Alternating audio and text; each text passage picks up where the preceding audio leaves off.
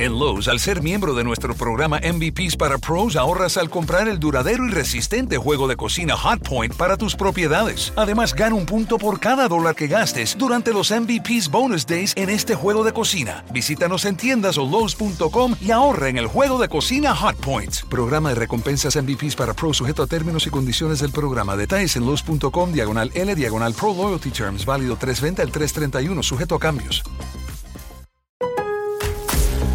Lowe's MVP's bonus days are back for pros. Right now, buy a DeWalt 20 volt max power stack battery 2 pack at 199 and get a select DeWalt Bear tool free. Plus, earn three times the bonus points on all Metabo HPT tools and products. Shop even more savings and bonus points offers during MVP's bonus days at Lowe's. Bonus points calculated before taxes and fees after applicable discounts, if any. Valid 320 through 331. Subject to change. Selection varies by location. While supplies last. Discount taken at time of purchase. Visit Lowe's.com slash MVP's bonus points for details. Hay una historia muy aterradora que no todos creen. Sin embargo, causa temor a todo el que la escucha. Se dice que hace muchos años nacieron dos hermanas con poderes sobrenaturales. De esos con los que puedes invocar a un demonio y traer el caos al mundo. Sandra y Sabrina fueron inocentes en su infancia, pero Sabrina fue cambiando su personalidad con el pasar de los años. Unos dicen que todo comenzó cuando no pudieron seguir ocultando su naturaleza. Otros alegan que Sabrina podía ver algo que los demás no, y eso le llevó a la locura. Sandra tenía las mismas capacidades que su hermana mayor, pero a diferencia de esta, ella no quería hacer ningún tipo de mal, solo quería ayudar a su madre. Esta última estaba cansada de las mentiras de su hija mayor, y que siempre tuviera que terrorizar a sus compañeros de clase.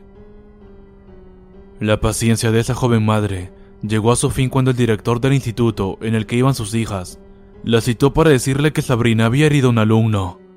El chico tenía una estrella de cinco puntas en su pecho, dibujada con garras.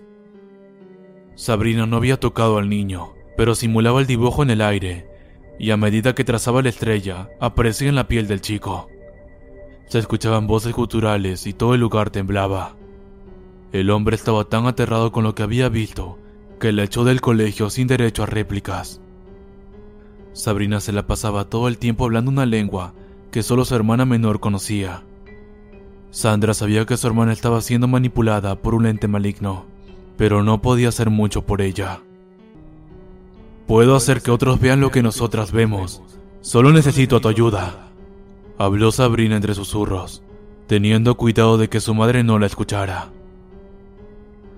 ¿Estás loca? No quiero que los demás vean esas cosas, mucho menos a... De repente, ese ente maligno apareció frente a ambas hermanas. No tenía una forma propiamente dicha, solo podía verse su sombra y el humo que éste desprendía, además de percibir ese fétido dolor que dañaba a todo lo que estuviera cerca. Sandra podía verlo, pero no escucharlo. Eso era algo que solo Sabrina podía hacer. Esta última sonrió y le propuso un trato a su hermana. Haz ese ritual conmigo y no volveré a molestarte nunca más. Sandra dudaba, pero Sabrina era demasiado insistente. Sabía que, si no la ayudaba, no la dejaría en paz, así que aceptó. Durante toda la noche estuvieron haciendo un oráculo extraño, bajo las instrucciones de Amón en el sótano. Bien, ya todo listo.